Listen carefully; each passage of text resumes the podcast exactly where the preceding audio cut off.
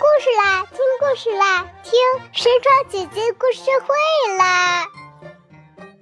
可以听的绘本馆，神床姐姐故事会。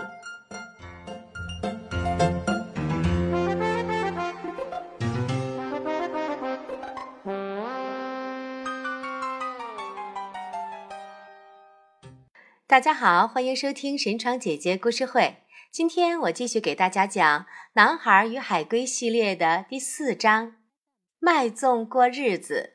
非常感谢成都的张玉新小朋友把这个故事推荐给了我。今天呢，同样还有四位小朋友点播了这个故事，他们分别是陕西延安的严义成、河南辉县的西西、山西的周玉琪，还有北京的唐维新小朋友。好，下面我们就来听这个故事吧，《男孩与海龟》的第四章《卖粽过日子》，作者徐有斌，出版社是浙江少年儿童出版社。听山川姐姐讲故事啦。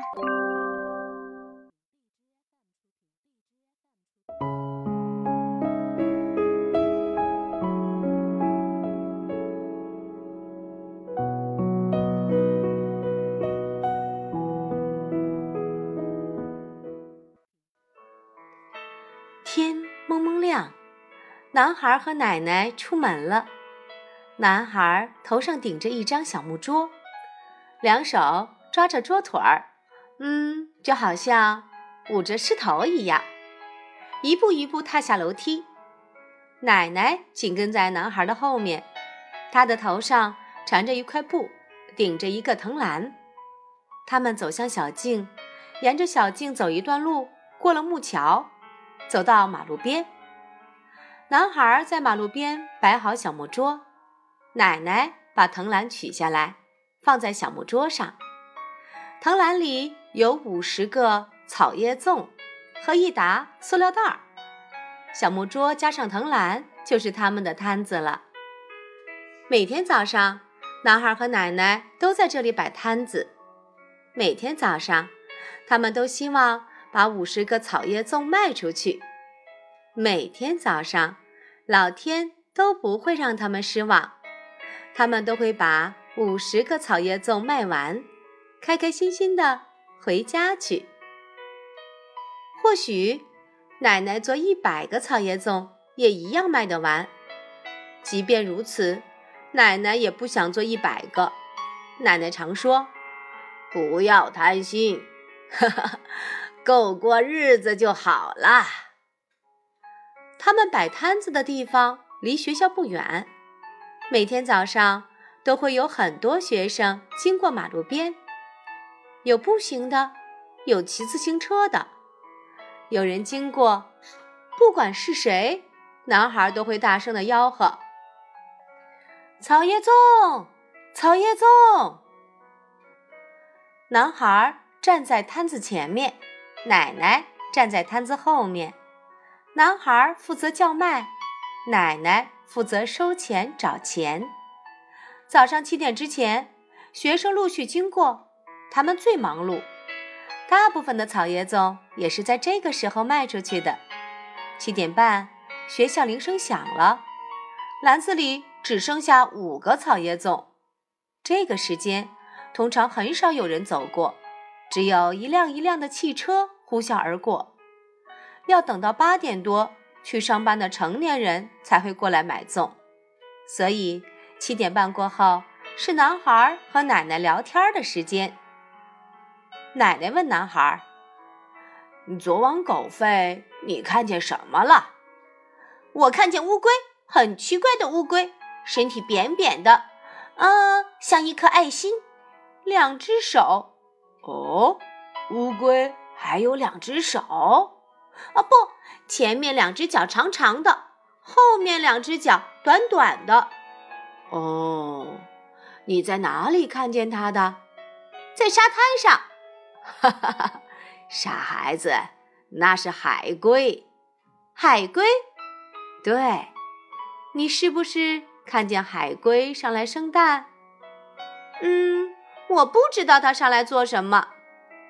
我知道，它上来生蛋，迟一些，我们去把它的蛋全挖出来。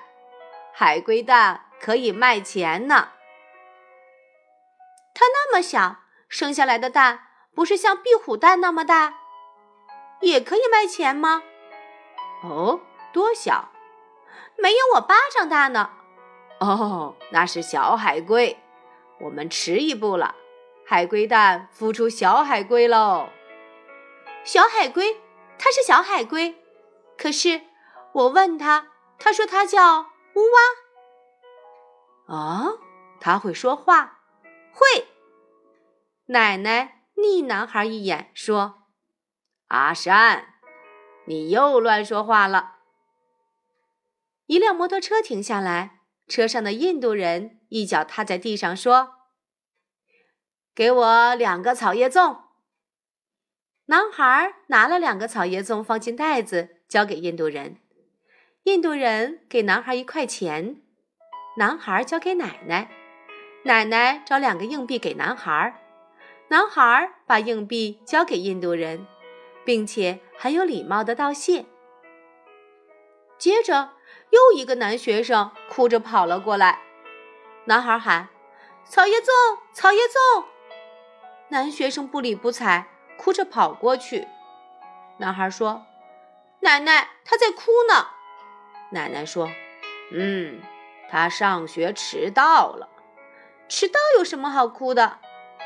迟到会被老师骂，哦，迟到会被骂。是啊，也许会被打。哦，迟到会被打。上学读书就是这样，老师要打就打，要骂就骂。啊，那以后我不要上学读书。哎，你一定要读书，你要听奶奶的话，去读小学，好吗？好。去读小学。那你读完小学以后呢？我出海捕鱼。嗯，不，你要去读中学。哦，好，我去读中学。读完中学以后呢？出海捕鱼呀。哎，你要去读大学。哦，好，我去读大学。那。读完大学以后呢？出海捕鱼呗。嗯，不是的。读完大学以后，你要去做医生或者做大官。可是奶奶，我不会做医生，不会做大官呐。哈哈哈！你读了大学，大学就会教你怎样做医生，怎样做大官。大学什么都教，什么都教。嗯。什么都教，你要读什么，大学就教你什么。大学就是大，世界上什么东西都会。奶奶，我知道我要读什么了。哦，你要读什么呀？我要读海龟。你要读海龟？读完海龟，从大学出来，你要做什么？男孩不假思索地回答：“出海捕鱼。”哎呀，不行啊！这时，一辆汽车停下，车窗摇下来，一个女人说：“十个草叶粽。”男孩问奶奶：“还有没有十个？”奶奶说：“只剩下三个。”女人只好买三个。她称赞奶奶做的草叶粽好吃。可是她常常买不到，只要她稍微迟一些出门，奶奶就已经把草叶粽卖完了。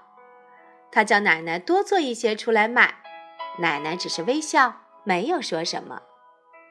女人走后，男孩头顶桌子，奶奶头顶藤篮，两人一前一后走回家。奶奶在后面问：“阿山，你记住奶奶的话了吗？”“嗯，记住了。”我说过什么？不要贪心，过过日子就好。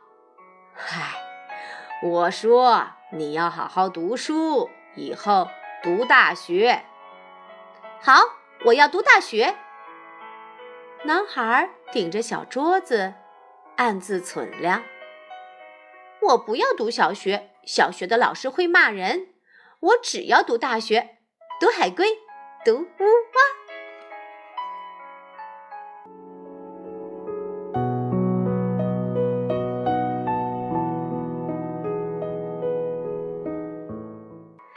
好啦，小朋友们，第四章的故事就讲到这儿了。这个故事里面的小学老师可真是凶呢。不过这只是小说而已，在我们现实生活中的小学老师可不是这样的，一个个都是非常温柔的，是不是啊，小朋友们？好啦，又到了我们的听故事学成语的时间了。现在故事里呀有一个成语，这个成语是“不理不睬”，是什么意思呢？就是对人或者事物不闻不问，漠不关心。故事的原文是这样的：男学生不理不睬，哭着跑过去了。啊，他没有理会这个小男孩在叫卖草叶粽，因为呀，他担心自己要迟到了。我们再造个句子吧。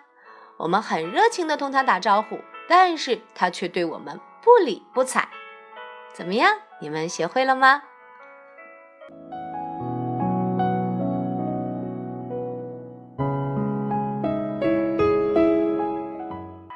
非常感谢成都的张玉新小朋友把《男孩与海龟》的这个系列故事推荐给了我。